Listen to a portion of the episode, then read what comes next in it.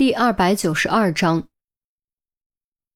戴死神面具的男人关好门，扫视一圈，目光落在几乎没怎么动的餐盘上。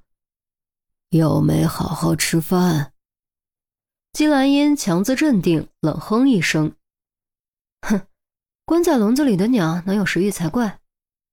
只是你还不够饿而已。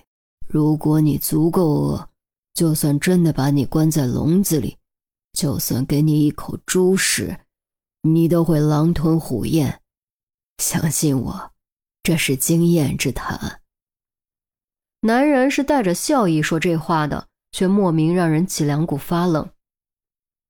曾经有人把你关在笼子里吗？什么时候的事？季兰英顺势问。他很清楚，人一旦谈到伤痛的回忆，就会容易降低警惕性，从而透露线索。男人却根本不上当，直接转移话题。我是来告诉你一件事的，一件你肯定不愿意相信的事。什么事？季兰英立刻追问，对方居然肯主动透露信息，这是他乐于看到的。袁心爱死了。男人淡淡的说，仿佛只是在说一件小事。季兰英愣了一下，才反应过来。随即呵呵一笑，往后一靠，抱着胳膊说：“ 就凭你，你以为我会相信你吗？”金丝雀，你认识吗？男人不答，反问。季兰英想了想，不认识，但我知道有这号人物。男人接着说：“他是严心爱的左膀右臂，也是未来最有竞争的继任者。”那又怎么样？季兰英还没听明白。现在我和他是朋友了。男人说完，取出手机，打开一则视频，放在桌上。季兰英伸手拿起手机，画面中赫然是一个戴着黑幻蝶面具的女人，在她左后方还站着一个戴着金丝雀面具的女人。聊了几句之后，金丝雀面具的女人手中突然多了一把匕首。并以迅雷不及掩耳之势扎进了黑幻蝶面具女人的心口，接着黑幻蝶面具被摘下，露出了一张娇俏甜美的脸庞，可不正是严心爱吗？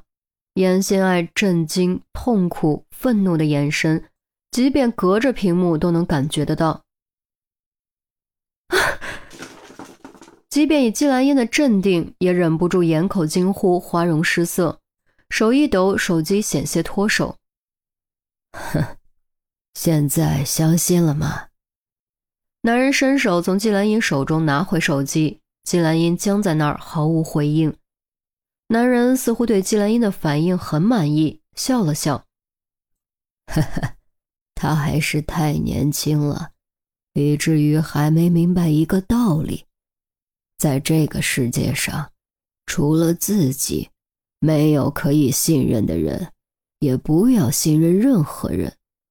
现在，他为自己的年少轻狂付出了代价，而我将和我的新朋友一起完成我的伟业。说完，男人转身准备离开，走到门口，突然又回过头：“哦，对了，他那个哥哥也来了，我会给他准备一份大礼。”季兰英豁然回神，急忙起身冲向门口，却终究还是晚了一步。房门咔嚓一声合拢，锁住。放我出去！放我出去！放我出去！放我出去！你这个疯子！敲打呼喊声隔着门也能听得清清楚楚。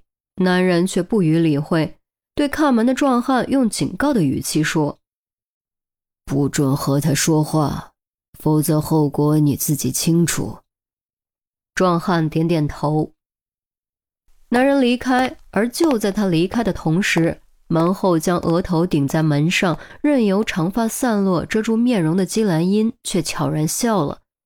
虽然换了行头风格，戴了面具，又刻意压低了声音，但他本身就对声音极为敏感，还是听出了金丝雀的声线。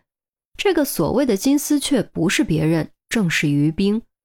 如果金丝雀是别人，那么严心爱可能真的会死。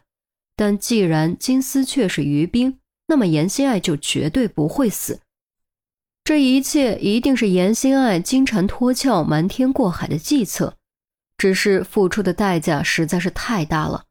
不过话又说回来，如果不付出足够的代价，又怎么可能骗得过那个家伙呢？现在他反倒不担心严心爱，而是有点担心严峰。虽然严心爱和严峰有着同一个母亲，而且都非常聪明，但二人的行事风格差别太大。严心爱是一个除了对自己人可以无所不用其极的人，手段诡谲凶狠，甚至对自己都敢下刀子。这样的人，无论在怎样凶险混乱的环境中，都一定能够活到最后。而严峰不同，严峰的行事风格太正派，正所谓明枪易躲，暗箭难防。在面对暗中的敌人的时候，他很容易吃亏。这一点之前在国内发生的事情已经得到了充分的证明。你可千万要保护好自己，求你了。文华东方酒店，于冰在车里换了衣服，又把长发盘了起来，而后才下车进酒店，返回自己的客房。虽然英国的监控识别系统不如国内健全，但还是小心为妙。毕竟他现在包里可是有两个重量级的面具。